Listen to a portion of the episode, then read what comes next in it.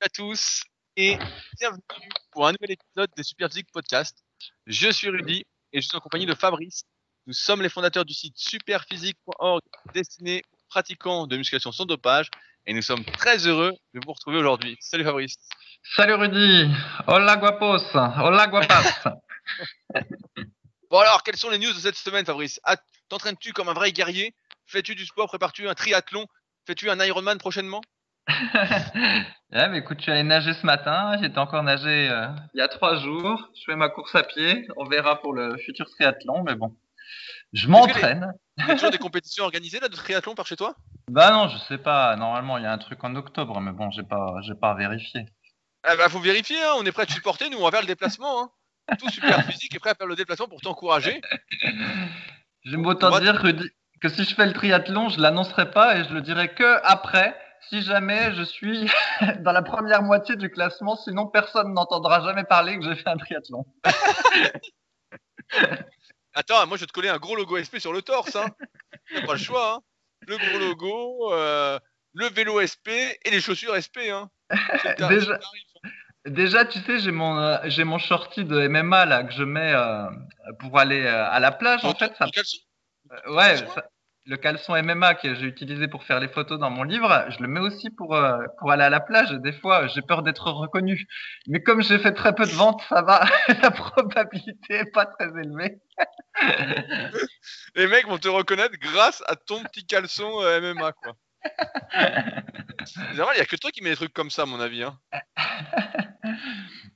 Ben, il y a moi, puis il y a les combattants de MMA. Sauf que moi. Bah j'ai vu aucun combattant de MMA mettre ce short. Hein. Je sais pas si toi, tu regardes encore l'UFC Fight Pass, mais j'ai vu personne avec ce short-là. Hein. Ni dans les vidéos d'entraînement, euh, nulle part. Hein.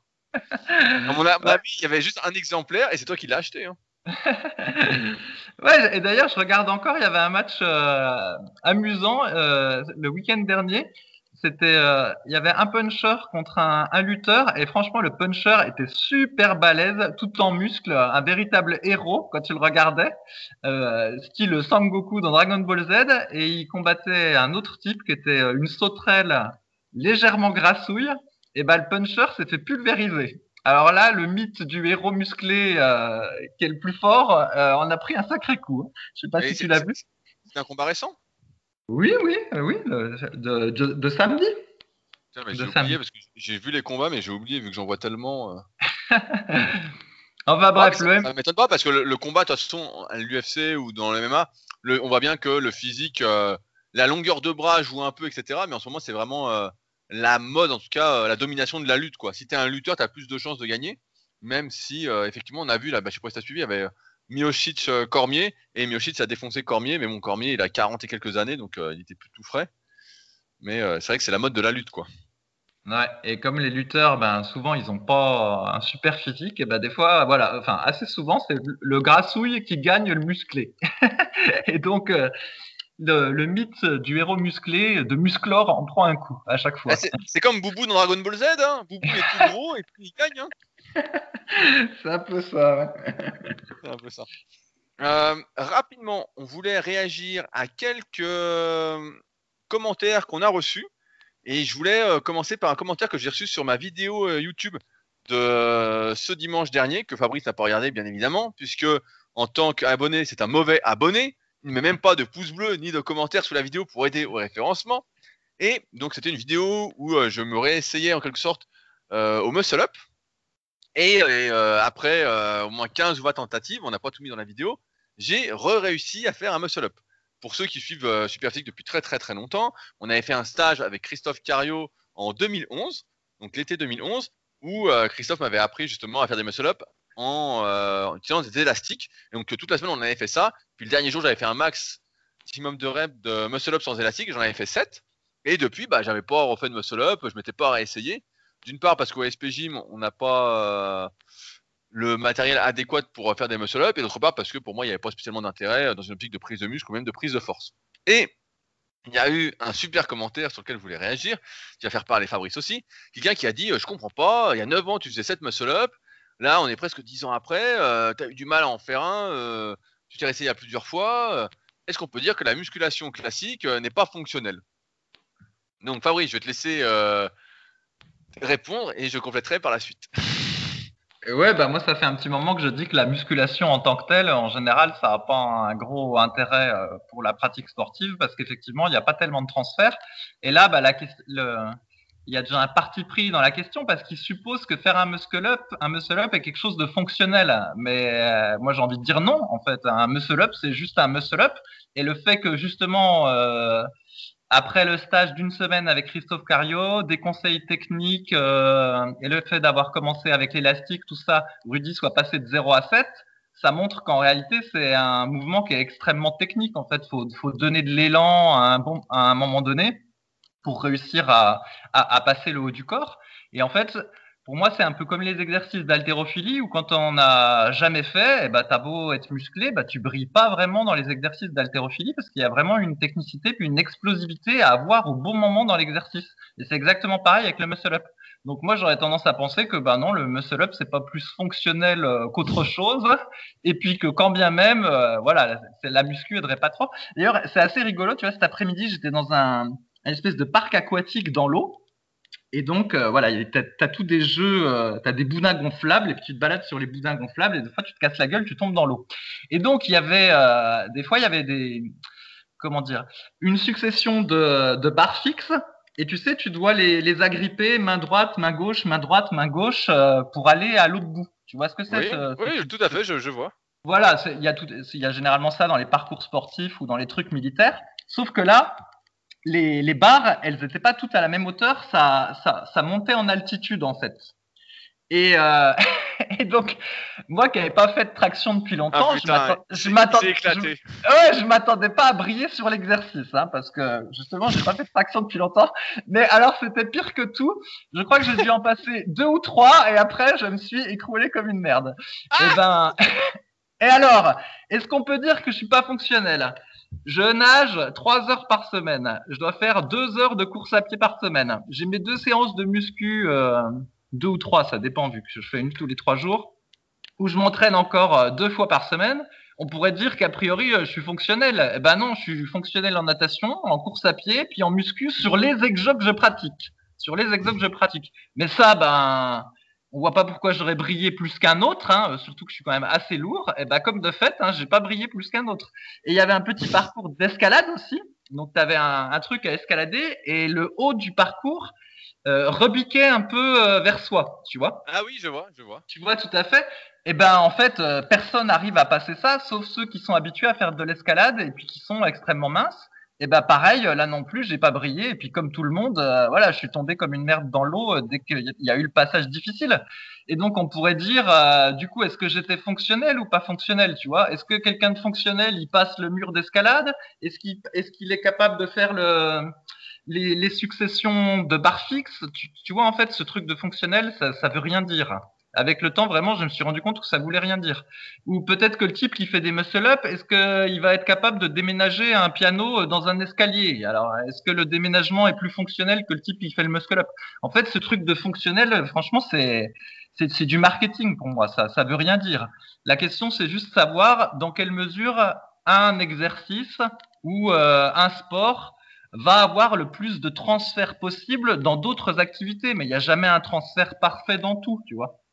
Donc, euh, au final, euh, voilà, je trouve qu'il y a un parti pris dans la question. Et effectivement, bah, le muscle up, euh, si t'en fais pas fréquemment, eh ben, t'es pas, pas meilleur qu'un autre, même si tu fais plein de tractions et, plein de dips.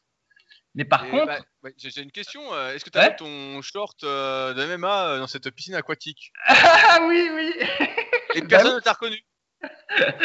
Ou alors on m'a reconnu, mais on me l'a pas dit. Et donc, Rudy, comme lui, il est assez fort aux tractions et assez fort aux dips, il est probable que, voilà, s'il se remet à travailler la technique du muscle-up, il va peut-être dépasser les 10 assez facilement par rapport à un type qui partirait de zéro. Mais euh, a priori, voilà, sans travailler le muscle-up, ben, on voit ce que ça donne, il fait qu'une rep. Ah oui, je fais, je fais une rep après avoir fait 15 euh, essais parce que je voulais vraiment réussir pour la vidéo. Sinon, la vidéo moins de. C'était moins divertissante. Sinon. Parce qu'au début, euh, mon pote, il a voulu me faire essayer le drapeau. Alors là, euh, putain, euh, je comprenais pas bien le truc. Donc, bah sinon, j'avais jamais réussi. Là, je pense qu'il faut plus d'entraînement. Après, on a essayé le front lover. Bah ça, j'y arrive moyennement, on va dire, sur une rep ou quoi. et après, bah, le muscle up, voilà, c'était le truc un peu classique. Et euh, bah, comme tu l'as dit, en fait, c'est une question de technique. C'est quand tu fais de la muscu habituellement et puis que tu fais des tractions, tu essaies de tirer avec le dos, comme j'avais montré dans ma vidéo, euh, la technique pour avoir un dos large. Donc on tire avec les coudes bien ouverts, la cage sortie, etc. Donc très près de la barre, comme si on était dans un couloir. Et en fait, le muscle up, c'est tout l'inverse. L'inverse. Faut tirer loin de la barre, en fait. Faut vraiment tirer très loin. Donc c'est toute une technique qui est euh, l'inverse de ce qu'il faut faire en fait pour prendre du dos. Donc euh, c'est hyper difficile euh, pour moi et puis pour tous ceux qui s'entraînent pour prendre du muscle parce que c'est complètement différent. Après, dans une optique fonctionnelle, bah effectivement, je ne sais pas trop s'il y a de fonctionnel dans le muscle up. Hein, moi, pendant ma vie de tous les jours, ça sert à rien. J'ai pas besoin de m'agripper à mon balcon pour y monter en muscle up. Hein, j'ai des escaliers, donc tout va bien. Et d'autre part, d'un point de vue prise de muscle, pareil, ça n'a aucun intérêt particulier c'est un mouvement euh, trop global en fait pour euh, vraiment développer certains muscles. Surtout qu'on tire pas vraiment avec le dos, on tire un peu avec tout le corps. Et puis en haut, on fait un demi dips. Donc c'est pas, euh, ça n'a pas spécialement d'intérêt. Donc j'étais déjà content de refaire un muscle up. Est-ce que je vais continuer? Bah évidemment que non. évidemment que non. Et d'ailleurs, ça me permet d'enchérir sur une question qu'on a eue sur SoundCloud. Il y a quelqu'un, donc c'est Patem, qui demande qu'est-ce qu'on pense des tractions aux anneaux? Fabrice, à quand les anneaux dans ta salle de sport? Eh, et tu rigoles, mais j'ai déjà, j'en ai déjà testé des tractions aux anneaux.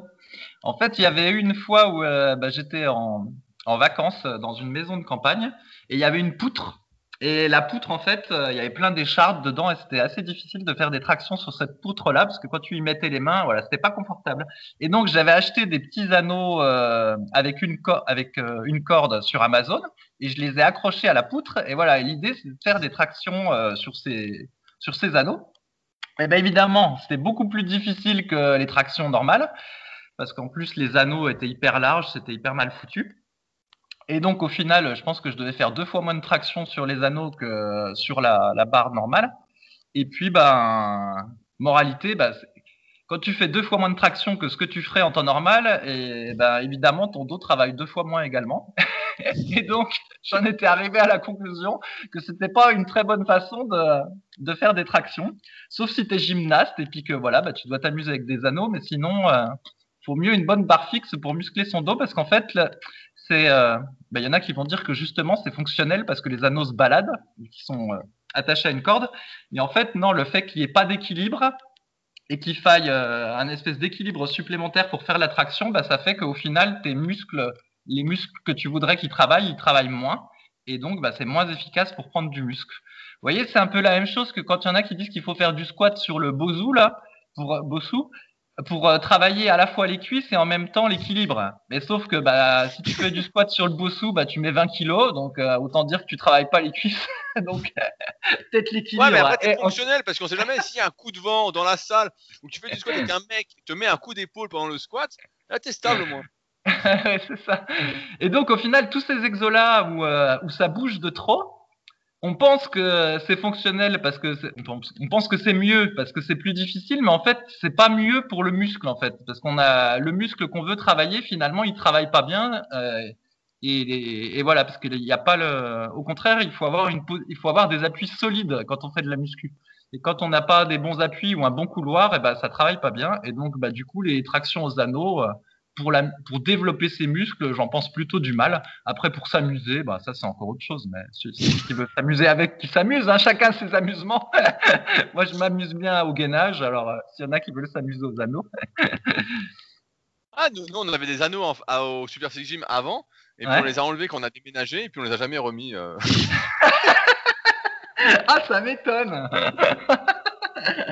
Donc j'ai des anneaux à donner pour ceux qui veulent. Euh, mais par contre, et du coup, toi aussi, t'en as, as testé un peu ou juste une fois? Oui, bah vite, non, mais vite fait. Mais moi, j'aime pas parce qu'en fait, moi, quand je fais des tractions, c'est soit pour euh, essayer de cibler le portion externe du grand dorsal, donc la largeur du dos, donc je prends assez large, assez large, un peu plus large que mes épaules.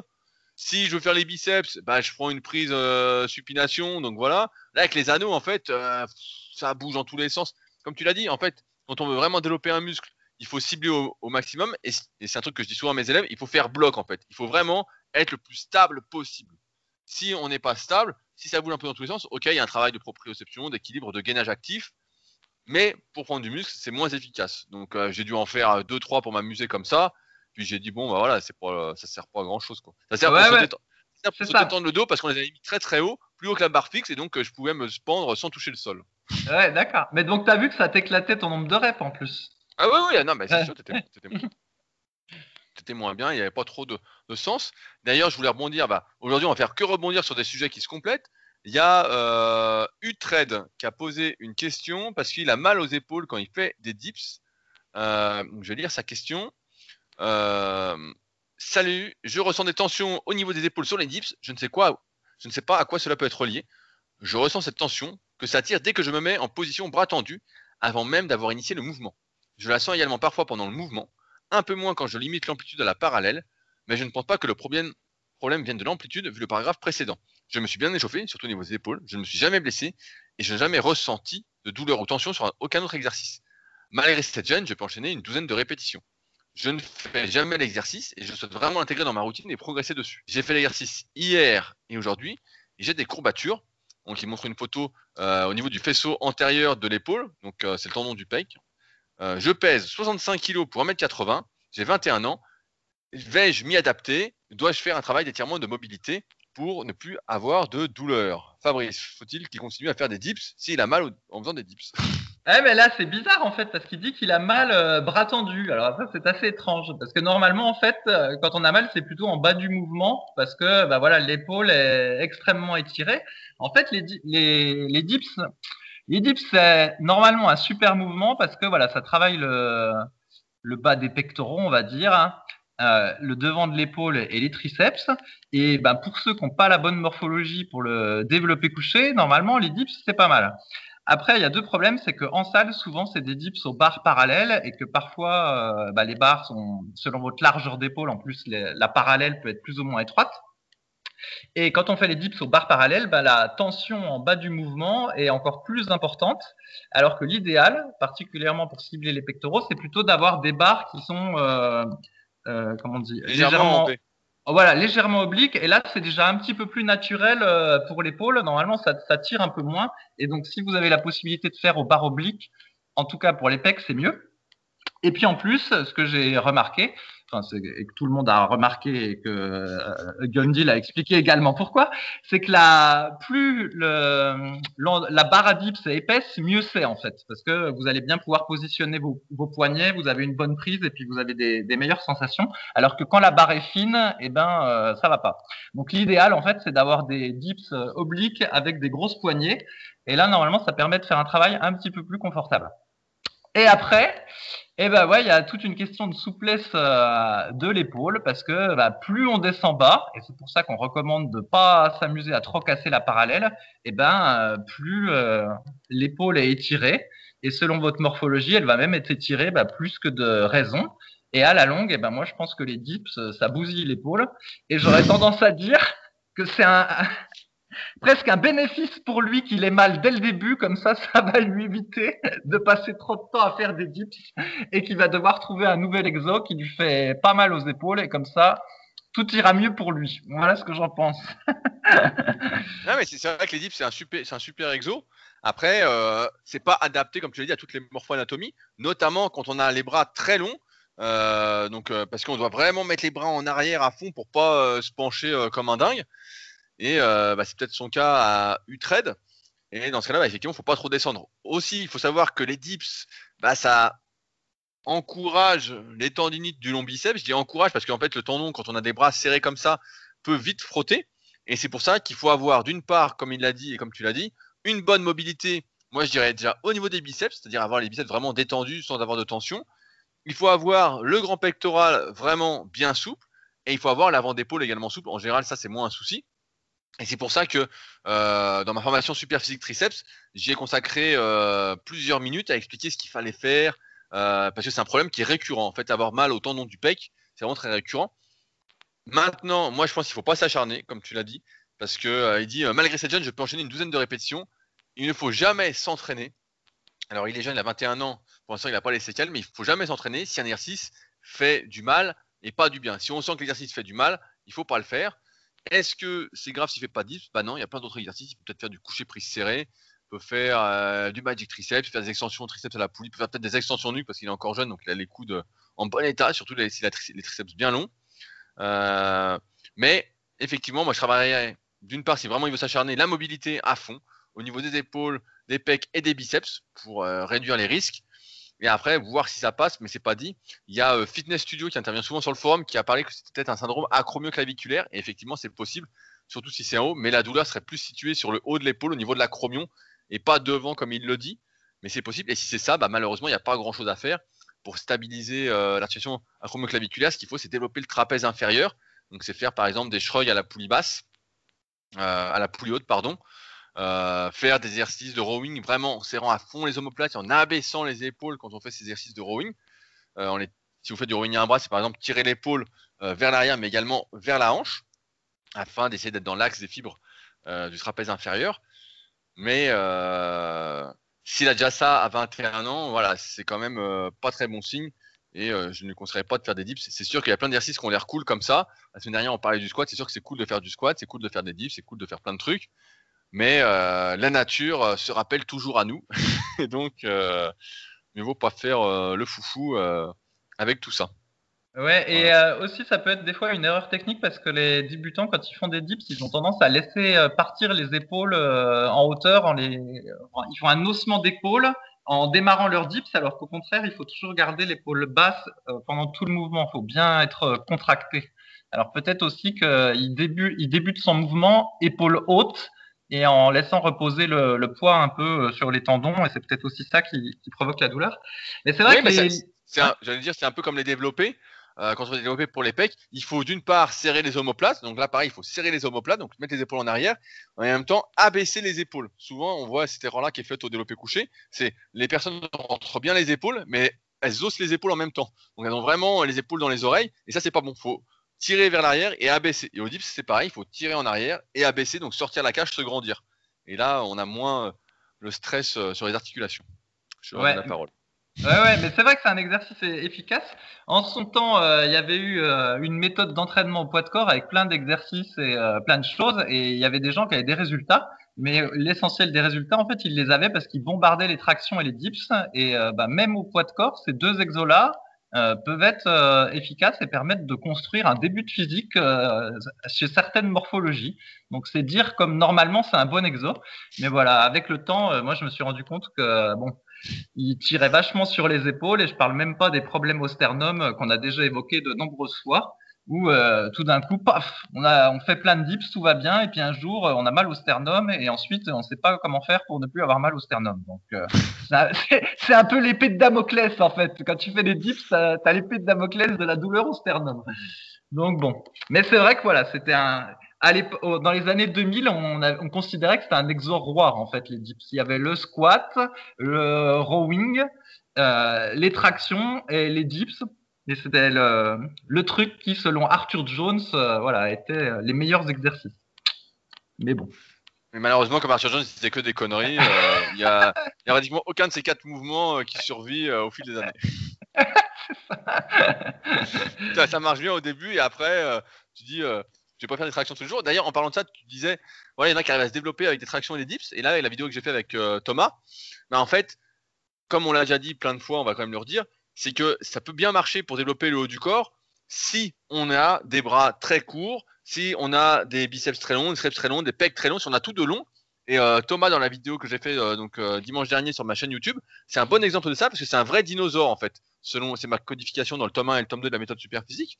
Et c'est vraiment un dinosaure. Le gars est très court, les bras très courts, tout est court. Quand, quand tu le vois en photo, tu crois que c'est un, j'exagère, on dirait un nain quoi, mais en fait c'est pas un nain. Le mec fait 1m75 1m72, pardon, 1m72, et t'as l'impression en photo qu'il fait 1m65 ou 1m60. Euh, quand je dis nain, c'est pas méchant, hein, c'est juste pour dire petit. Euh, je fais gaffe, euh, on sait jamais que quelqu'un gueule dans les commentaires, c'est juste pour imager. Et lui, ça lui réussi vraiment bien. Il fait pas du tout de muscu. D'ailleurs, on a fait un peu de muscu après ensemble pour sa chaîne YouTube. Et sur les sections de muscu, bah, il était pas très fort. il avait du mal à faire les mouvements. On voyait qu'il en faisait jamais, quoi. Donc il n'y avait pas vraiment de tromperie. Et pourtant, il a un très très bon physique avec le street workout. Et euh, preuve que ça peut marcher sur certains, mais c'est vrai que pour la majorité, dès que tu commences à avoir les bras longs, euh, pas de cage thoracique, les pecs courts, tout ça, voilà, quand t'es pas fait pour la muscu pour prendre du muscle, ce qui implique euh, la majorité des personnes, bah c'est pas suffisant et ça peut même être, comme Utred le ressent, plus dangereux que bénéfique pour sa progression musculaire et pour sa santé articulaire.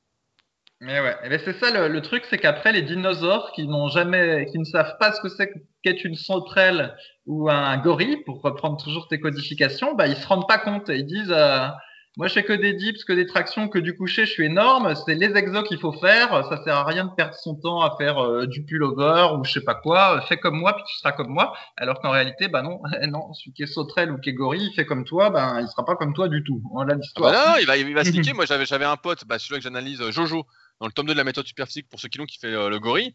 Lui, à chaque fois qu'il faisait euh, des dips vraiment très très lourds, bah, il avait le tournon des pecs. ça laissait aller 3-4 semaines. Après, voilà, c'était fini quoi. Après, ça le niquait et puis c'était foutu. euh, donc, il fallait pas qu'il en fasse. Et pareil, quand il faisait du développé couché, au début, ça allait. Puis 3-4 séances après, euh, et tendinite, tendinite, tendinite. Donc après, bah, il pouvait plus faire quoi. Donc, c'était réglé quoi. Donc, c'est vrai qu'il faut pas faire de son cas une généralité. Et on voit bien que là, la morphanatomie rentre vraiment énormément en jeu quant à l'efficacité d'un entraînement euh,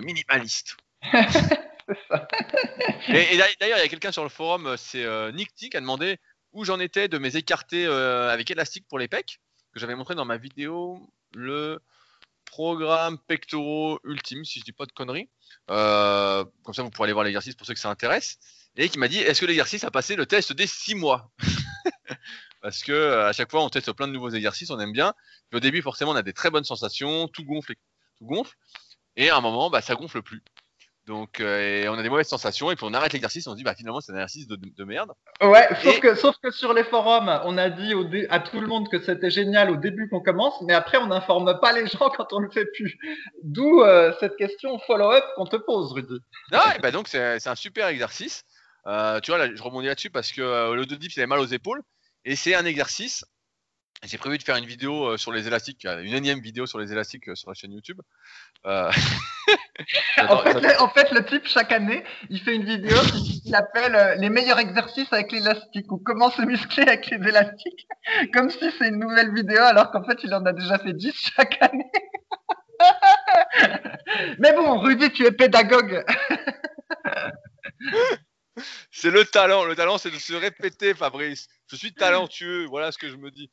Et donc, c'est écarté avec élastique. On passait le cap des six mois. Je vais faire à pas mal d'élèves, justement, qui ont mal aux épaules, qui sont pas spécialement faits pour les pecs, euh, qui, lorsqu'ils font des écartés avec haltère ou à la poulie, bah, prennent tout dans les épaules, qui ont les épaules prédominantes sur les pecs, qui n'ont pas de cage thoracique. Et grâce à ça, bah, en fait, euh, sur la phase négative, il n'y a pratiquement pas d'étirement. Et ils peuvent vraiment se concentrer sur la contraction musculaire, sur faire le mouvement avec les pecs.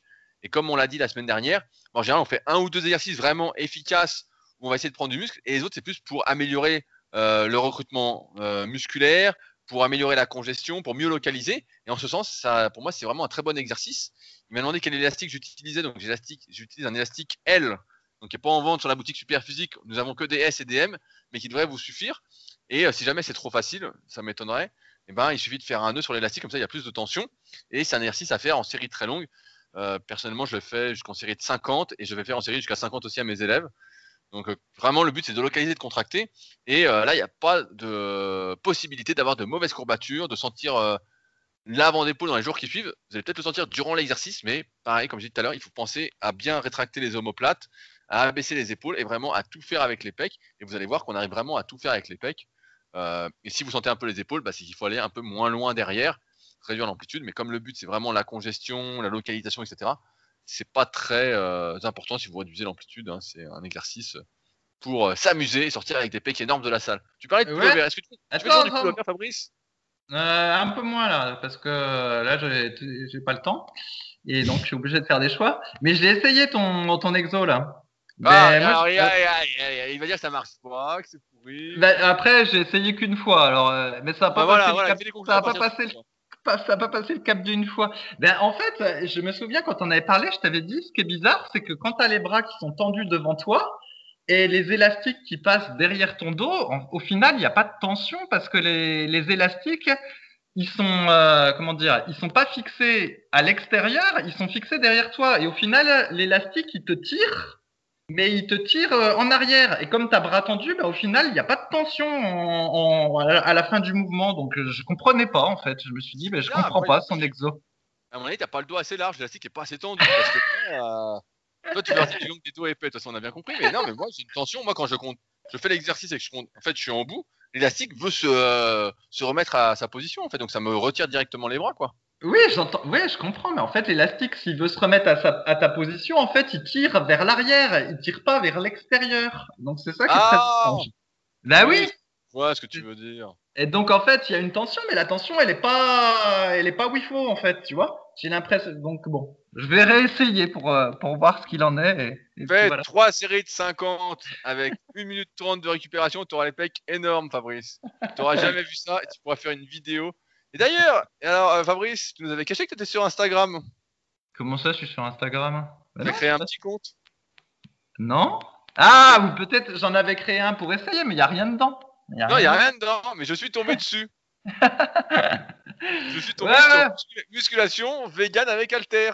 Eh ouais, ouais, bah à un moment je me suis dit tiens, et si euh, j'utilisais Instagram pour apporter la bonne parole au monde et euh, je m'étais dit je fais un trip, voilà le, le type sportif euh, qu'à la quarantaine et puis qui est vegan, voilà ça me fera une petite niche et hop.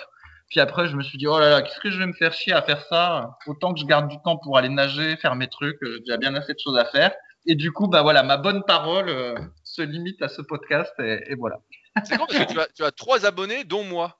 Donc, euh, Ah, il faudrait que j'investisse dans un smartphone aussi. Oh bah, eh, Alors- super physique te l'offre. Écoute, il n'y a pas de souci. Et même l'abonnement, parce qu'après l'abonnement est pas le même, hein, tu sais. euh, moi c'est 5 euros mon abonnement tous les mois de téléphone. Alors il n'est pas dit que ça sera pareil avec le smartphone. Ah, putain, le mec n'a même pas internet sur le téléphone. Bah bien sûr que non, mais c'est pas internet. D'ailleurs des fois euh, ça m'énerve parce qu'il y en a qui m'envoient des MMS, je peux même pas les lire. Ah oui, Donc, moi j'avais déjà voulu t'envoyer des MMS, c'est vrai que ça marchait pas. Bah oui, parce qu'en fait, tu reçois un texto et ça te dit oui, vous avez reçu euh, un MMS. Pour le lire, euh, allez taper cette URL sur Firefox, quoi. enfin sur Internet. Et l'URL, elle est accouchée dehors, tu sais, il y a des A minuscules, euh, Z minuscules, R majuscules, etc. Ça me fait chier, alors j'y vais pas et du coup les gens euh, croient que j'ai vu le MMS alors que j'ai pas vu. Oh putain. Voilà l'histoire. Tiens, vraiment, je suis tombé sur ton compte Instagram cette semaine et je me suis dit, ah putain, une révolution. Donc, je me suis abonné directement. Ouais, ouais. De toute façon, Instagram, c'est mort maintenant, c'est euh, TokTok. Il faut être sur TokTok maintenant. Non, c'est TikTok. le mec, mec, je sais même pas comment ça s'appelle. Fabrice, est-ce qu'on va te voir en karaoké et danser sur, sur TokTok? Non, non, mais par contre, moi, je voudrais savoir quand c'est que tu passes sur euh, OnlyFans pour que les fans, euh, tes vrais fans, puissent te voir dans des tenues euh, un petit peu plus exclusives. Ah putain, il y a- on n'arrête pas, le progrès. Hein. Notamment en train de faire du hip trust, euh, je te vois bien. Alors, j'ai oublié de faire l'introduction de ce podcast. Ouais, si bah, c'est en- bon, Non, non, non.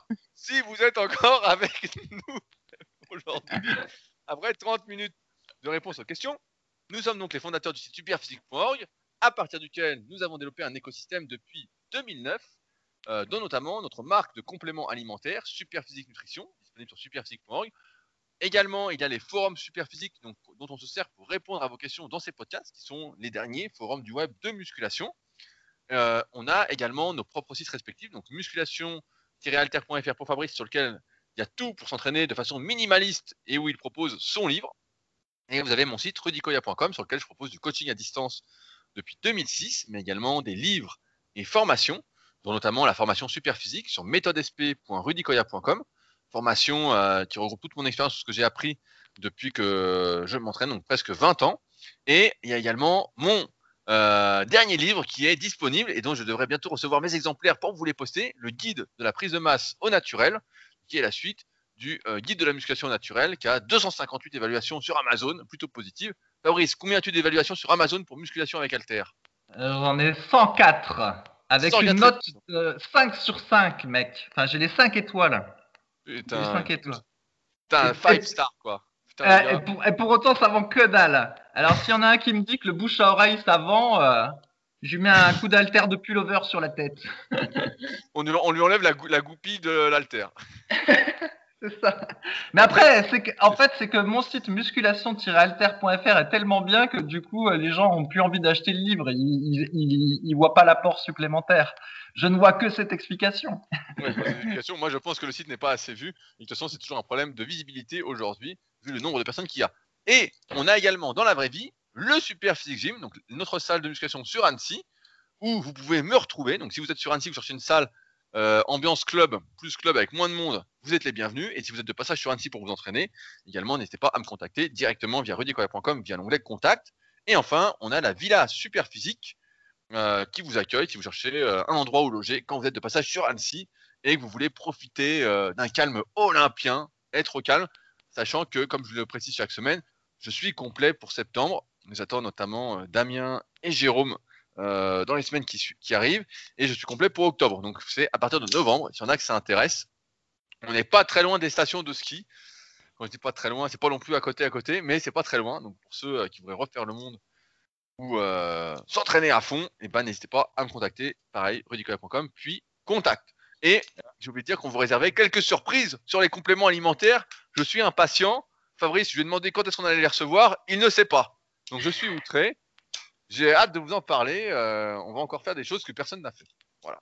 Ouais, et pour le fait que tu sois complet, précise que tu es complet parce qu'au final, tu n'ouvres pas euh, à la location tout le mois. Euh, pour avoir euh, un petit peu de vie perso, parce que sinon on croit que voilà, 30 jours dans le mois, il y a quelqu'un chez toi, ce qui n'est pas, ah pas réalité. Je, limite effectivement euh, pour ne pas avoir du monde tout le temps, parce que n'habitant pas seul, forcément. Euh... il, doit, il, doit, choisir entre avoir du monde ou sa gonzesse, alors. voilà, c'est un peu ça. Donc euh, j'ai un créneau qui est ouvert, qui a été négocié durement. et donc qui fait que voilà, c'est pas tout le mois comme ça, tout le monde est content et, la vie est belle. Voilà. Alors, on va répondre à d'autres questions qui ont été posées sur les forums. Donc celle-là, on l'a fait. Je voulais parler voilà du du rasage. Alors, la semaine dernière, Fabrice nous a dit qu'il utilisait de l'huile d'olive, non, de l'huile de tournesol pour se raser. C'est quoi que tu mets De l'huile de colza, mais bon, je ah, pense de que de colza. Tout se valent. Hein. se valent. Et il y a euh, Octave qui lui a dit si tu veux faire plus simple, Fabrice, fais comme moi, la douche, le rasage, les dents, tout au savon de Marseille. As-tu testé? Eh ben écoute, j'étais euh, j'étais très intéressé par cette euh, par, cette suggestion. Je me suis... économique. Bah ouais, je me suis dit tiens, si je peux encore faire des économies sur le dentifrice, tout ça, et a fortiori vu que dans le dentifrice il y a plein de merde, des, des trucs, tous des ingrédients dont on sait pas trop euh, quelles sont les, les conséquences à, à, long terme. Alors j'ai testé et effectivement en fait ça, ça brosse ça brosse les dents voilà comme de dentifrice. Après t'as pas le l'espèce de sensation haleine, haleine fraîche, mais justement parce qu'il n'y a pas toutes les saloperies euh, qui font un arôme frais euh, que normalement il y, a habituellement dans le dentifrice. Et alors, ce qui était rigolo, c'est que il se trouve que je suis allé chez le dentiste hier, et donc j'ai demandé à la dentiste, j'ai dit Tiens, au fait, euh, est-ce que vous avez déjà entendu parler de se brosser les dents avec du savon de Marseille? Alors inutile de te dire qu'elle m'a regardé avec des yeux gros comme des soucoupes. Et là, je me suis dit, tiens, je dois me passer pour un con. je dois passer pour le type qui regarde des trucs sur Internet et puis qui gobe le premier truc venu. Elle, elle a dit que bah non, elle avait jamais entendu parler de ça et que bah si je voulais éviter euh, d'utiliser des dentifrices avec trop de produits dedans, bah fallait mieux utiliser des dentifrices euh, durs plutôt que des dentifrices liquides. Et comme ça, ça réduisait euh, le nombre de cochonneries. Et effectivement, par exemple, ma, ma femme, elle, elle se lave les cheveux avec un, un shampoing euh, dur, tu vois, et non un shampoing liquide, justement pour éviter qu'il y ait trop de, de saleté dedans. Néanmoins, alors j'ai fait la petite recherche sur Internet euh, sur le savon de Marseille, mais comme tu le sais Rudy, maintenant sur Internet on ne trouve plus rien du tout. Donc tous les vendeurs de savon de Marseille te disent c'est absolument génial pour se laver les dents, c'est antiseptique, tout ça, euh, voilà. Et par contre, tous les vendeurs de dentifrice comme Colgate et tout te disent tous que leur dentifrice avec le fluor est absolument génial pour se laver les dents. Donc, moralité, entre le savon de Marseille et le dentifrice, nous ne savons que choisir. Et alors, si tu vas sur les sites d'une naturopathe, eux, ils te disent qu'il suffit de prendre de l'eau et du euh, bicarbonate de sodium, et puis ça suffit pour euh, avoir euh, du dentifrice vu qu'au final, le dentifrice, ça sert pas à grand chose et que ce qui est important, c'est surtout le brossage de dents. Donc, fort de toutes ces informations, Rudy, bah, je suis un petit peu perdu. Donc, euh, je pense que je vais faire une fois sur deux et puis euh, on verra ce qui se passe. Bah, moi, j'ai une question. et, si, on veut que la laine fraîche, qu'est-ce qu'on fait? Si tu veux que la laine fraîche, euh, ben, je sais pas moi. si tu veux que la laine fraîche. tu manges un Fisher Man, Friends et puis tu auras la laine fraîche. Tu prends un Hollywood chewing gum.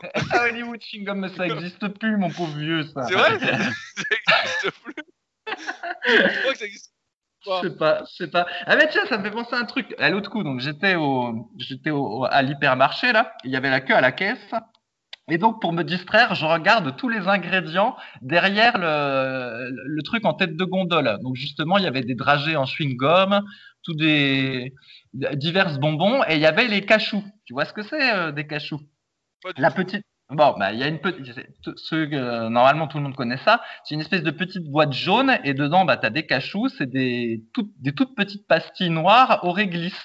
Et en fait, c'est quelque chose qui existe depuis euh, très longtemps. Déjà dans les années 20, on en trouvait des cachous. Et donc, tout le marketing de ce truc-là est basé sur le fait que c'est une recette euh, ancestrale. Voilà, ça date euh, de 1880 ou dans ces eaux-là, quand euh, un pharmacien a inventé sa recette de cachou. Et puis c'est le goût euh, inimitable, voilà, euh, le petit bonbon réglissé qui te justement te rafraîchit la bouche euh, et tout le tralala. Et donc je regarde la liste des ingrédients parce que j'étais curieux de voir comment était la recette ancestrale de ce pharmacien. Ah bah tu parles, j'ai pas été déçu.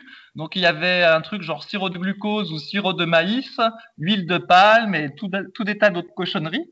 Et donc je fus fort étonné parce qu'à ma connaissance, il n'y en avait pas d'huile de palme en 1880. Donc j'en ai déduit qu'ils avaient dû modifier la recette en cachette et qu'ils continuaient à laisser penser qu'ils utilisaient la recette originelle pour les cachous. Un scandale, Rudy. Un scandale. Eh ben, quand on tape cachou sur euh, les moteurs de recherche, on tombe sur une fille qui jouait dans Classe Mannequin. Ça, c'est la magie d'Internet. Ça veut probablement dire que cette fille-là a plus de backlink que les cachous, euh, que la recette du pharmacien. Voilà. Et, et je tiens à dire aussi que Hollywood Chewing-Gum existe toujours. Mais- Mais voilà. c'est en vrai, c'est en vrai chewing-gum ou c'est en dragé? Parce Ah, que- c'est en vrai chewing, chewing-gum, Ah. a priori. D'accord. Donc tu vas pouvoir en acheter, Fabrice. Savon de Marseille. Et puis Hollywood Chewing-Gum juste après, comme ça tu feras des, pas d'économie. Et Donc, il y a ouais. aussi, sur le même sujet, t'as Alex qui parle d'un déodorant euh, maison. Est-ce que tu l'as vu? Non, j'ai pas vu. Vas-y, dis. Alors, les trois ingrédients huile de coco, arrowroot et bicarbonate de soude. On peut rajouter des huiles essentielles pour avoir une odeur agréable. Est-ce que tu as Ah. testé ce déodorant? Bah, moi, je mets pas de déo, mais toi, si t'en mets, ma foi, tu pourras tester. Moi, je préfère me laver deux fois par jour. Une fois après le sport, une fois le soir avant de me coucher. Il n'y a pas besoin de déodorant. C'est ma technique. Claro je viens de cliquer pour savoir ce que c'était. C'est une fécule naturellement sans gluten qui s'utilise de la même façon que l'amidon de maïs ou de la pomme de terre pour lier des fonds de sauce. Ah, eh ben, c'est bien. Ouais, bah, c'est le, le liant euh, pour sa recette. Voilà. Sert également de base pour faire des crèmes dessert. Et voilà. Et manifestement, des crèmes corporelles. Voilà. Non, mais euh, sur le truc de la transpiration, moi en fait je transpire toute la journée donc euh, à moins qu'il fasse euh, 15 degrés, mais sinon euh, deux douches ça, ça suffit pas en fait. euh. Alors, bah, quelle est ta technique? Tu vas pas te badigeonner de déodorant pour Eh ben, empêcher la si. transpiration? Oh, bah, si. bah non, c'est contre nature, Rudy. La transpiration, en fait, ton corps, il la produit parce qu'il a chaud. Donc, c'est absurde, en fait, de mettre du déodorant Ah, qui va... Tu mets pas de l'antitranspirant, mais tu mets du déo qui sent bon. Ah oui, bah, dans ce cas-là, tu mets n'importe quel parfum ou huile essentielle de citron, et puis comme ça, tu sentiras le citron, puis voilà. Ah, le citron. Tu fais un, un pot citron, toi. Et d'ailleurs, en parlant de ça, il y a eu un sujet sur le forum sur le maté. Donc, euh, toi qui as été justement euh, en Amérique du Sud, est-ce que tu as bu du maté et est-ce que le maté euh, augmente la testostérone comme on peut le lire? Non, ah ouais, bah alors effectivement, donc on, euh, déjà à Buenos Aires, il y avait beaucoup de gens qui buvaient du maté euh, en pleine rue. Et ce coup-là, en Uruguay, à Montevideo, c'était de la folie. En fait, c'est la boisson, ça remplace l'eau là-bas. Et donc les gens, ils ont, dès qu'ils se promènent, hein, tout le temps, ils ont toujours dans la main une espèce de petite tasse à mater. On va dire c'est une espèce de tasse normale, un petit peu plus jolie. Au fond, ils mettent euh, plein de maté, donc on va dire c'est un peu l'équivalent d'une tisane. Voilà, elle, est, elle est bourrée. Et ils ont en permanence un thermos aussi. Et régulièrement, en fait, ils vont mettre euh, de l'eau chaude dans leur tasse à mater. Et après, ils ont une paille. C'est une paille euh, métallique qui est bouchée au fond, mais juste avec des petits trous. Et du coup, ça laisse passer l'eau. Mais par contre, bah, du coup, ça ne prend pas le maté dans la paille. Donc, c'est assez bien pensé comme truc. Euh, et d'ailleurs, euh, 36-15 ma vie pour le Noël. J'avais même acheté euh, une paille comme ça à ma mère, comme elle boit beaucoup de, tisane et de thé. Et comme ça, bah, elle peut se faire son thé très facilement. Tu mets direct les feuilles de thé dans ta tasse, tu mets l'eau chaude et après tu bois tout à la paille. Et donc, je peux te dire que déjà, c'est pas très bon. C'est extrêmement amer. Et donc, ça n'a pas un goût très sympathique. Après, il paraît qu'il y a un effet relaxant, mais comme j'en ai pas bu euh, tant que ça, personnellement, ça m'a fait aucun effet. Et surtout, eh ben, ce qui se passe, c'est que comme là-bas, tout le monde boit ça à toute heure du jour et de la nuit, et que la thermos est remplie d'eau bouillante, et que avec la paille métallique, eh ben, l'eau bouillante et directement elle t'arrive euh, au fond de la bouche, en fait. Eh ben, il y a une fréquence du cancer de l'œsophage qui est plus élevée chez les Uruguayens que chez les autres, euh, chez les autres gens. Et on pense que c'est dû à leur coutume de boire du maté tout le temps. Voilà, le fait de boire de l'eau bouillante, de l'eau parfumée bouillante toute la journée, eh ben ça favoriserait le cancer de l'œsophage. Donc tout ça pour dire que je suis pas fan du maté. Voilà tout ce que je peux dire. Ah, pourtant, il y a plein d'avantages. Je comprends pas. On n'arrête pas de nous en vendre. Il y en a qui en vendent même en complément. Euh. Ouais, ouais, bah, mais effectivement, là-bas, tu peux t'acheter des gros paquets, en fait, de, de maté, et puis voilà, tu, tu, les verses dans ta tasse, et puis tu bois ça. Mais franchement, c'est pas très bon. Hein c'est pas très bon goût. Et puis bah, le reste, non, j'ai pas senti d'effet excitant. Moi, j'ai eu l'impression que c'était plus relaxant euh, qu'excitant normalement. Mais voilà. Tu, n'as pas, tu n'as pas eu une, euh, une hausse euh, de ta libido, quoi. non, non, mais de toute façon, moi, j'en veux pas d'hausse de la libido. Ça n'a que des inconvénients, ça. ah, c'est pour, ça que tu es vegan alors. ouais, ça n'empêche pas, mais bon, la libido, tu sais, faut pas trop en avoir. Hein. Et donc euh, voilà, ouais, je comprends pas le, effectivement, je comprends pas l'engouement pour le maté. Mais bon. Bah, J'en ai jamais bu, donc je vais pas pouvoir donner. Euh, et du coup, tu vois, Rudy, toi qui bois beaucoup de café, eh ben, il faut que tu évites de boire du café bouillant toute la journée, parce que c'est pas bon. Ça favorisera peut-être le cancer de l'œsophage. Donc, faut que ça attende qu'il refroidisse un peu avant de le boire. Tu vois? Ouais, mais de, toute façon, j'en bois pas beaucoup. Et euh, ce sont, moi, en fait, je le bois euh, quand je travaille. Des fois, j'oublie de le boire, donc en fait, il est froid. Bon, bah, au moins, euh, pas de risque. voilà, donc sur le maté, je voulais faire un petit point parce qu'on n'en avait jamais parlé et euh, j'ai pas grand chose à dire effectivement vu que j'en ai jamais bu et que je pense qu'encore une fois c'est surévalué comme pas mal de choses. Euh, j'avais une question qui m'intéressait particulièrement de Lolo06 qui dit Bonjour à tous, la question peut paraître bête, mais je me demandais si nous étions obligés de passer par la case blessure. La plupart des pros finissent en kit, car ils sont allés trop fort toute leur carrière, et les débutants se blessent en général les premiers mois de pratique, car pas assez informés sur les mouvements à éviter et les choses à faire comme les échauffements, étirements, mobilité. Nous avons tous ou presque commencé en se blessant dès le début. Je ne sais pas vous, mais j'ai remarqué personnellement que dès le début, je m'étais blessé l'épaule et le poignet, et malgré la baisse des charges à cause du confinement, les douleurs moins intenses sont toujours là, prêtes à se manifester. Malgré mes efforts plus les séances de kiné, je suis dans une phase où je me dis que la blessure, que la blessure je serais obligé de la trimballer tout le temps. Ça arrive même qu'à cause de ça, j'ai déjà eu envie de jeter l'éponge. Est-ce que c'est pareil dans votre cas et comment le gérez-vous Ou l'avez-vous surmonté? Fabrice, est-ce que tu veux nous parler de tes petits bobos? Non, mais en fait, euh, je comprends ce qu'il dit. Il y a deux aspects dans le truc. On va enlever les professionnels du culturisme. Voilà, on sait qu'ils prennent des charges lourdes, ils font des entraînements euh, de fou à cause des produits, tout ça. Donc bon. Il y a les produits qui masquent tous les signaux. Voilà, donc entre guillemets, c'est presque normal euh, qu'il se blesse, ça peut finir que comme ça. Après, il y a le pratiquant amateur comme nous, et effectivement, il y a, il y a beaucoup de blessures en muscu. Alors pour moi, il y a plusieurs choses. Bah, déjà, il y a le fait que bah, il y a plein de gens qui pas de mobilisation articulaire, de bons échauffements, euh, tout ça. La preuve, c'est que même si on le répète de podcast en podcast, quand Rudy voit des gens qui arrivent chez lui à la salle, ils disent on adore vos podcasts, et hop, ils vont direct sous la barre de coucher euh, sans faire de mobilisation articulaire et s'échauffer. Donc déjà, ça c'est le prérequis, mais il y en a plein qui font pas.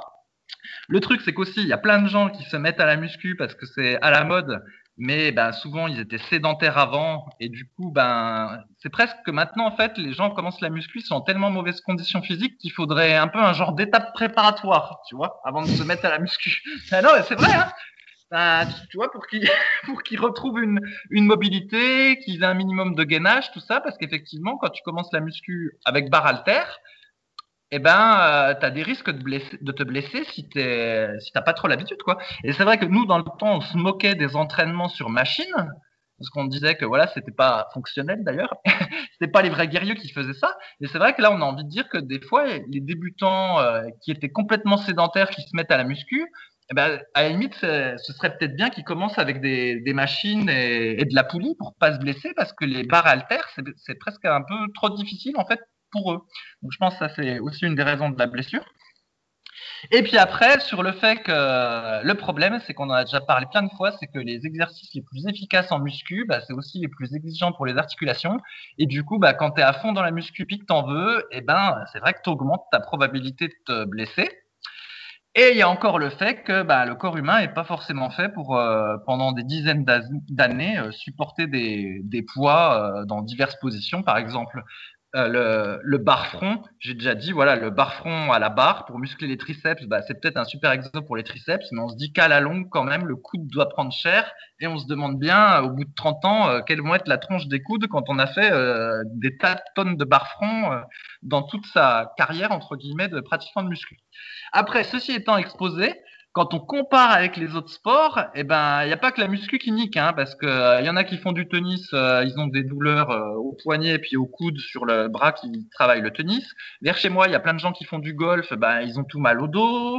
Ceux qui font du ski, souvent ils reviennent. Alors quand ils se sont pas cassés un bras ou une jambe, ben, des fois ils ont mal aux genoux parce qu'ils en ont pas fait dans l'année, puis tout d'un coup, ben, ils font du ski et ils mettent les genoux à rude épreuve alors qu'ils n'étaient pas habitués. Donc en fait, il y a plein d'autres sports aussi qui provoquent des blessures et la la muscu là est peut-être euh, un peu plus mis en avant parce que tout simplement il y a plus de gens qui se mettent à la muscu que euh, qu'il y avait dans les autres sports. Quand je faisais du karaté quand j'étais adolescent, c'était pareil, euh, c'était aussi facile entre guillemets de se blesser en faisant du, karaté. Donc un peu tout sport peut potentiellement blesser la, la muscu. Est-ce que c'est pire qu'un autre ou, moins qu'un autre? Je sais pas trop. Mais euh, voilà, on avait vu aussi que les pratiquants de natation, moi j'ai toujours pensé que la natation c'était le meilleur des sports parce que tu faisais à la fois le cardio, tu te musclais et il n'y avait pas de pression sur les articulations. Et puis il y en a qui en commentaire nous ont dit arrête t'es fou, euh, ceux qui nagent le crawl ils ont des tendinites à répétition aux épaules. Donc au final, bah, même la natation euh, est pas exempt de blessures. Alors j'attends pour la marche nordique, on va voir, peut-être que la marche nordique finit par provoquer des douleurs, je ne sais où, aux genoux ou aux chevilles. Sinon, bah, je sais plus ce qui nous restera.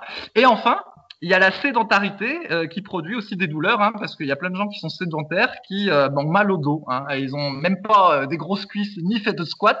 Ils méritent même pas d'avoir mal au dos, mais ils ont mal au dos quand même. Donc au final, c'est vrai que maintenant de nos jours, c'est un, un subtil équilibre en fait pour pas avoir de, de douleur, parce que être assis toute la journée, ça va pas. Et puis, bah, faire du sport, faut trouver les faut, faut faire, faut pratiquer correctement, ne pas se laisser happer entre guillemets par euh, euh, l'envie de progresser trop vite. Euh, c'est un équilibre qui est pas simple à trouver, mais ce qui est sûr, c'est qu'il faut bien mobiliser ses articulations, s'échauffer et faire des étirements à la fin de sa séance. Et ça, ça réduit le risque. Voilà, tout ce qu'on peut dire. Non, mais après, je sais pas quel âge a Lolo 06, mais les petites douleurs qu'il a, moi je me souviens que quand j'avais 14-15 ans et que je faisais plein de coucher, etc., j'avais déjà un peu mal aux épaules. Et je me dis, ah putain, j'ai mal aux épaules et tout, mais bon, je forçais dessus. Et bien après, progressivement, quand je me suis documenté, que j'ai appris comment mieux m'entraîner, bah, c'est passé en fait. Après, les épaules, ouais, elles sont pas comme neuves, mais presque. Si je fais pas le compte, ça va. Euh, comme tu l'as dit, il y a aussi le fait que euh, les exercices les plus efficaces, entre guillemets, c'est aussi les plus dangereux. Et c'est pour ça qu'on explique que à partir d'un certain niveau, c'est mieux de plus faire ces exercices-là en force à fond, mais de les faire plus dans une optique euh, santé de mobilité, comme par exemple le squat ou une de ses variantes, le soulevé de terre ou une de ses variantes vraiment les faire légers euh, pour une sorte de gainage actif, dynamique, euh, plutôt que de chercher à progresser au max. faut essayer aussi, c'est l'erreur quand on est débutant, et même quand on n'est pas débutant, c'est des fois on se fait embarquer euh, avec son ego à vouloir mettre trop lourd. Et également, c'est toujours son ego à continuer des exercices qui nous font plus de mal que de bien, comme on a vu tout à l'heure avec Utred. Si ça te fait plus de mal que de bien, il faut pas le faire en fait. Il faut vraiment pas le faire parce que ça va mal finir. Ça, c'est facilement déterminable on le sent quand ça fait pas du bien. Il suffit de s'analyser morpho-anatomiquement si on a un peu de bouteille, et puis on va bien se rendre compte que euh, quand on fait le coucher, euh, on a le bras, euh, tu as, les deux coudes qui se touchent dans le dos, donc c'est pas bon signe. Ça va pas, tu vas te faire mal, voilà. Et puis pareil, tu as des sensations le lendemain, un feedback en termes de courbature, de mauvaise courbature, qui va te dire, voilà, est-ce que ce, que ce, que je fais, c'est bon, ou est-ce que ce que je fais, c'est pas bon. Donc ça, c'est les premières choses. Après, normalement, on guérit quand même de tout, à condition, voilà, il faut, euh, comme on l'a dit tout à l'heure, c'est difficile avec Internet de s'y retrouver. Euh, il y a beaucoup, beaucoup d'informations. Pareil, tous les spécialistes ne se le valent pas. Moi, je pense que pour, euh, là, je sais pas quelle douleur tu as à l'épaule, qu'est-ce que tu as eu exactement, mais il faut, être, il faut avoir quelqu'un qui est passé par là, qui a fait les différentes étapes par lesquelles tu vas passer, pour te dire, voilà ce que tu dois essayer, voilà ce que tu peux faire, voilà ce que tu peux pas faire, pour te solutionner. Mais normalement, à moins que tu sois euh, arraché le supra-épineux ou l'infra-épineux, vraiment tu te fais une désinsertion, bah là c'est compliqué que ça revienne euh, nickel. Mais si c'est une petite tendinite, ça va revenir. Comme le poignet, ça va revenir. Souvent, c'est des problèmes d'équilibre musculaire, de mobilité, de manque d'échauffement. C'est des trucs qui se travaillent. Tu vois, euh, bah, ma formation super physique épaule, il y a une grosse partie là-dessus. Et dans 90% des cas, ça soigne les mecs aux épaules parce que souvent, c'est le sus-épineux qui est un peu enflammé. Et en fait, il faut le détendre, il faut travailler les agonistes et antagonistes pour que les tensions s'équilibrent. Le, problème, c'est quand tu as une douleur, si tu fais pas ce qu'il faut, bah, en fait, la douleur continue, il y a des compensations qui se mettent en place, et plus tu attends, plus c'est dur à faire partir. Mais là, euh, vu comment tu écris, tu as l'air jeune, donc normalement, c'est normal. Après, est-ce qu'on finit tous en mettre à la fin? Comme a dit Fabrice, si tu fais n'importe quelle activité de façon intensive en répétant les mêmes exercices tout le temps, euh, tout le temps, tout le temps, tout le temps pendant 30 ans, bah ouais, c'est sûr que euh, ton corps va s'user, ton corps n'est pas fait pour faire 30 ans de développé couché euh, deux fois par semaine. Il n'y a aucune chance qu'il soit fait pour ça. Il n'est pas fait pour faire des tractions euh, trois fois par semaine aussi. Après, ce qui se passe, c'est que quand tu es très jeune, que tu débutes, si tu es jeune quand tu débutes, bah en fait, tu es comme neuf. Donc en fait, tu sens rien, tu sens rien. Et progressivement, au fil des années, tu sens que tu dois faire des adaptations pour euh, ne pas te faire mal. Tu dois prendre plus de temps pour t'échauffer, pour faire de la mobilité, pour bien choisir tes exercices. Et pourquoi pas varier tes exercices. J'ai eu une question comme ça sur la formation super physique que j'ai fini il y a quelques semaines, euh, où il y a quelqu'un qui m'a dit, oui là, euh, moi j'ai 45 euh, ou 50 ans, tu parlais de varier ces exercices, est-ce que tu aurais une méthodologie qui permettrait de savoir comment le faire? Bah Là, j'en ai pas parce que j'en suis pas encore là. Mais je pense qu'à terme, pour en parler avec des pratiquants plus âgés, c'est une voie à explorer quand ça fait longtemps qu'on s'entraîne pour éviter de s'user. Mais c'est sûr que d'utiliser des lourdes charges, et c'est pour ça qu'on recommande de plus en plus de faire des séries longues, de chercher à mettre toujours plus lourd. Euh, en fait, on, entend souvent que la performance et la santé peuvent être liées, mais c'est pas vrai. En fait, la performance, c'est euh, au détriment de la santé. La santé, c'est pas de chercher à mettre plus lourd, c'est pas de chercher à être plus performant, c'est pas de chercher à être le plus musclé possible, c'est pas de manger non plus 3 4 000 calories par jour, c'est pas de faire plein d'activités sportives. Et donc, en ce sens, bah, est-ce que les douleurs sont obligatoires? J'ai envie de dire non, mais ça va être difficile d'y échapper. Et si elles sont là, il va falloir s'adapter et ne pas hésiter à remettre en cause ce qu'on fait et à se donner les moyens de plus avoir mal. Parce qu'on se rend bien compte que plus on vieillit et plus il est important d'avoir une bonne santé au niveau des articulations, des tendons, des muscles, plutôt que d'être handicapé, comme on en voit certains qui ont vraiment, vraiment trop forcé et euh, qui se retrouvent complètement bousillés. Mais ça, on parle de muscu, mais Fabrice l'a dit aussi, dans tous les sports, c'est comme ça. Hein. Il n'y a personne qui fait 20 ans d'un sport à fond euh, tous les jours, plusieurs fois par jour, il finit euh, en bon état. Donc euh, pour nous qui, sont, qui sommes pratiquants amateurs, il faut savoir écouter les signaux de son corps et ne pas hésiter voilà, à adapter son entraînement à sa morpho-anatomie. Euh, et c'est plus que nécessaire sur le moyen et long terme. Voilà. Mm-hmm. Fabrice, on a des grésillements de ton côté. Qu'est-ce qui se passe? Bah non, rien. je ne fais rien. Je ne tape même pas à l'ordi. et voilà, on est gâté, on a des grésillements. Euh, je vais refaire rapidement. Euh, on va s'arrêter là pour les questions du jour. On est déjà à une heure. Euh, je vais faire un point sur le club Superphysique. Donc, je vais faire une petite conclusion maintenant pour que ceux que ça n'intéresse pas puissent couper le podcast. Donc, je rappelle que si vous avez des questions, n'hésitez pas à utiliser les forums Superphysique. Donc, c'est superphysique.org puis forum. On sera un plaisir de vous répondre. Les forums sont très actifs. Donc, euh, si c'est pas nous, ce sera quelqu'un d'autre. Et il y a toujours de super débats, de super informations, contrairement au net. Euh, si le podcast vous a plu, n'hésitez pas à en parler autour de vous. On compte sur le bouche à oreille. Euh... ça se marrer, mais on compte sur le bouche à oreille, donc n'hésitez pas à en parler autour de vous. N'hésitez pas à mettre des notes sur les applications de podcast, à mettre des commentaires, c'est hyper important. Ça fait des semaines qu'on n'a pas pris un seul commentaire sur l'application podcast d'Apple. Après, quand on va arrêter le podcast, il y en a qui diront Je comprends pas, vous arrêtez le podcast, c'était génial, etc. Et ben, je dirais Ouais, mais on vous a demandé des commentaires, on vous a demandé d'aider à développer le truc, il n'y avait personne. Donc, euh, ça ne tient qu'à vous. Et puis, si vous souhaitez aller plus loin avec ton conseil, musculation-alter.fr pour Fabrice et rudicoya.com pour ma part, où vous retrouver tous mes services. Voilà. Euh, donc ceux qui sont pas intéressés par le club super physique, on se retrouve la semaine prochaine. Maintenant, je refais donc un petit point pour le Ah, plus grand pas plaisir le de temps de dire Fabrice. salut. Et c'est normal, tu vas le dire à la fin, toi. Ouais, Ah ouais, je suis puni. toi. Toi, t'es puni parce que t'as mis ton short de MMA et t'as fait le pitre et t'es tombé comme une croûte dans la piscine. Dû, euh, Dommage que ça n'a pas été filmé, on aurait bien rigolé. Ouais, c'est ta première euh, vidéo Instagram. La vidéo Toc Toc. La vidéo Tok Tok, je disais TikTok, c'est pas Tok Tok. Ah putain. Je vais mettre ça entre parenthèses. Fabrice, bientôt sur Tok Tok. Euh, alors, euh, la semaine dernière, j'ai annoncé que euh, je fermais les portes du Club Superphysique, donc qui était un site qu'on avait, le clubsuperphysique.org, sur lequel on passe des niveaux, etc. Je ne vais pas revenir là-dessus, ceux qui s'intéressent à clubsuperphysique.org, le site est encore en ligne. J'ai juste bloqué le formulaire de, de partage de vidéos. Et vous êtes quelques-uns, je vais pas dire que vous êtes beaucoup, ça se compte sur les doigts d'une main, à m'avoir écrit pour me dire que vous étiez déçus euh, de la fermeture du club super physique, que ça vous tenait à cœur, que ça vous motivait à vous entraîner, que c'était vraiment euh, pas une raison de vivre, mais voilà, quand vous entraîniez, vous pensiez à ça, vous vouliez votre diplôme, euh, que ce soit bronze, gold, euh, légende, etc. Et euh, vous m'avez proposé pas mal de solutions.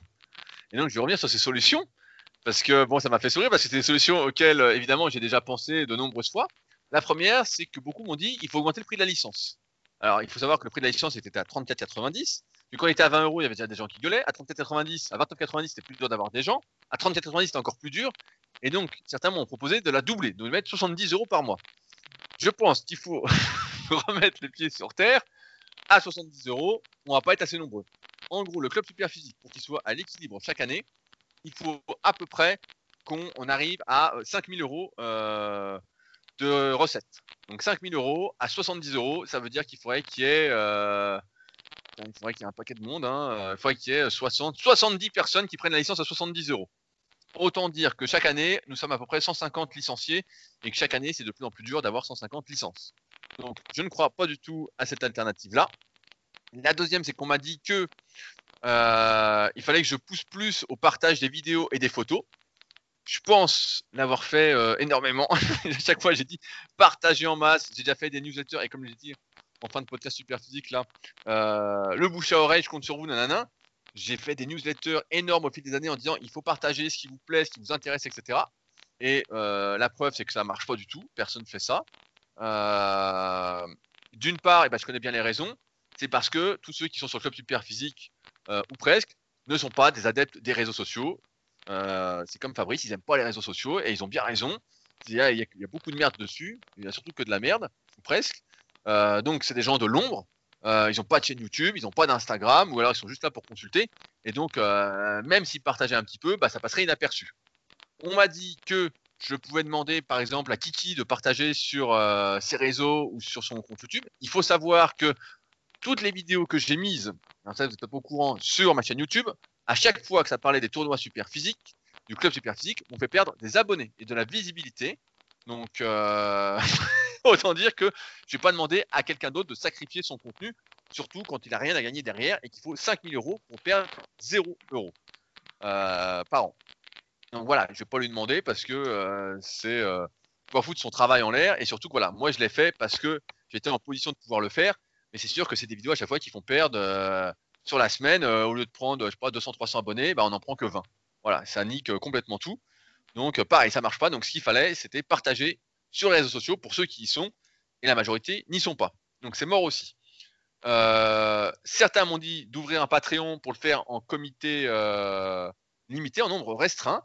Mais pareil, en fait, il faut un budget pour tenir le, club. Donc il faut encore une fois 70 personnes. Et je vois bien que les initiatives Patreon ne marchent pas des masses. À en voir mon leadercast où j'en suis à 200 épisodes, donc mon autre podcast, où c'est toujours difficile d'avoir 100 Patreon, 100 personnes qui soutiennent activement le podcast à 2 euros par mois.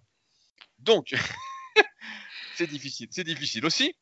Euh, et enfin, je pense que c'est le plus important. Il y en a deux, deux personnes qui m'ont écrit pour me dire nous, on s'entraînait cette année pour participer l'année prochaine au club super physique. On était motivés, on voulait faire des vidéos YouTube, Road to Silver, Road to Gold, etc. Et c'est bien là le problème du club super physique, c'est que c'est bien de dire je m'entraîne pour, mais en fait, ce qu'il euh, ce qu'il fallait faire entre guillemets, c'était participer en fait. C'est pas d'attendre d'être au niveau pour participer, comme je le disais à chaque publication pour Club Super Physique, je disais, il faut participer pour avoir le niveau, pour qu'il y ait une émulation. Et en fait, beaucoup d'entre vous, euh, que je voyais par exemple Super Physique Gym ou même par message, me disaient, ah c'est génial le club, l'année prochaine je vais participer. Mais l'année prochaine, c'est trop tard en fait. Euh, c'est comme là quand je vous dis il faut partager le podcast, etc. C'est trop tard en fait. Euh, un moment, il n'y a plus quoi. Un moment, ça s'essouffle. Ça s'essouffle. Donc, je sais que certains sont déçus et il y en a, je comprends tout à fait, qui s'entraînaient pour passer leur diplôme, etc. Et j'ai eu un message tout à l'heure bah, de Lucien qui m'a fait réfléchir, qui m'a fait dire que peut-être, à réfléchir, j'organiserai une journée dans l'année euh, qui sera euh, payante entre guillemets pour faire passer des niveaux de manière officielle directement au Super Physique Gym. Pareil, il faudrait qu'il y ait beaucoup de monde, etc. Parce que pareil, j'aimerais en faire une vidéo, j'aimerais faire des photos.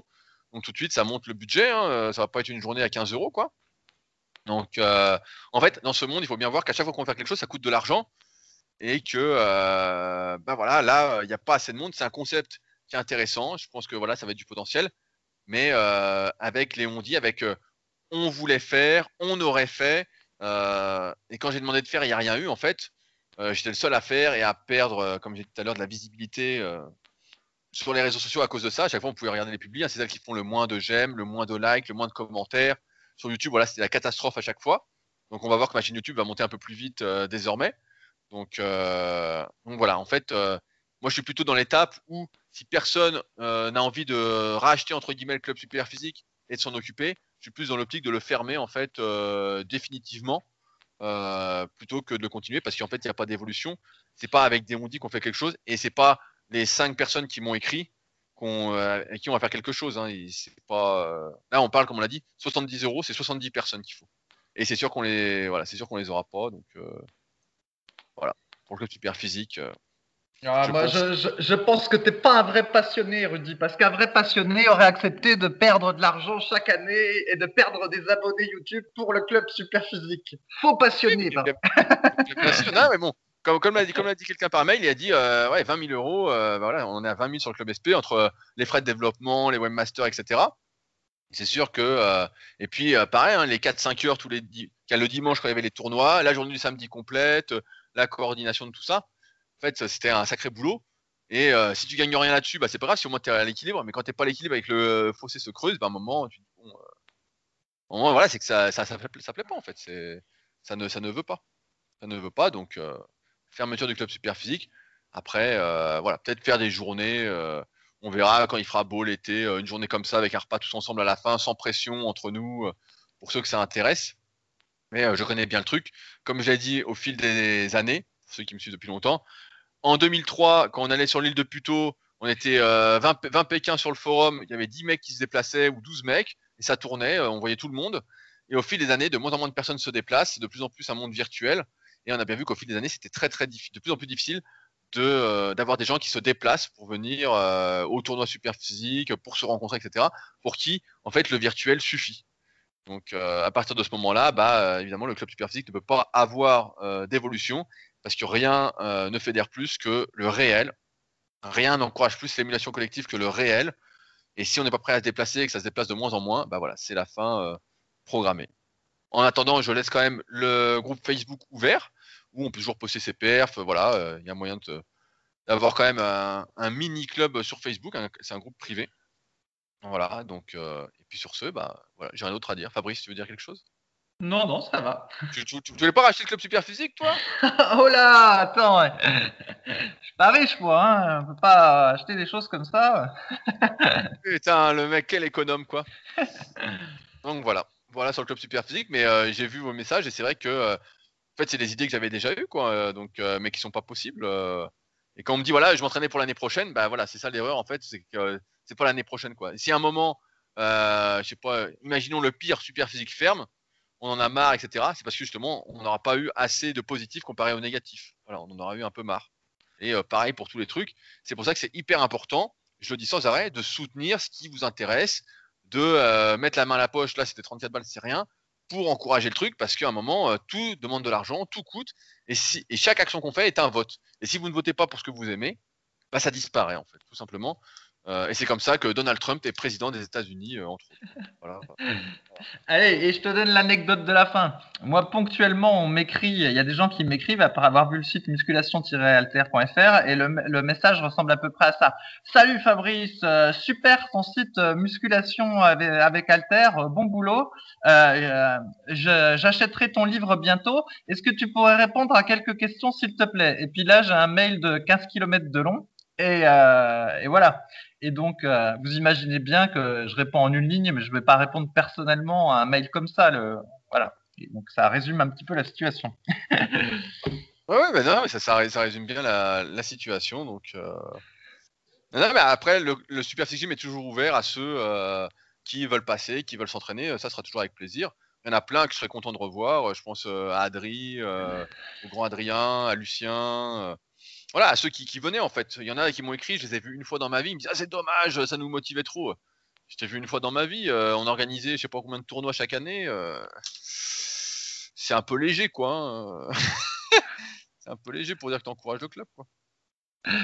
Allez, Allez, sur ce, on se retrouve la semaine prochaine pour de nouvelles aventures. Fabrice nous annoncera qu'il fait du triathlon et qu'il a fait premier, j'en suis sûr. c'est ça. Allez, salut. à la semaine prochaine. Salut.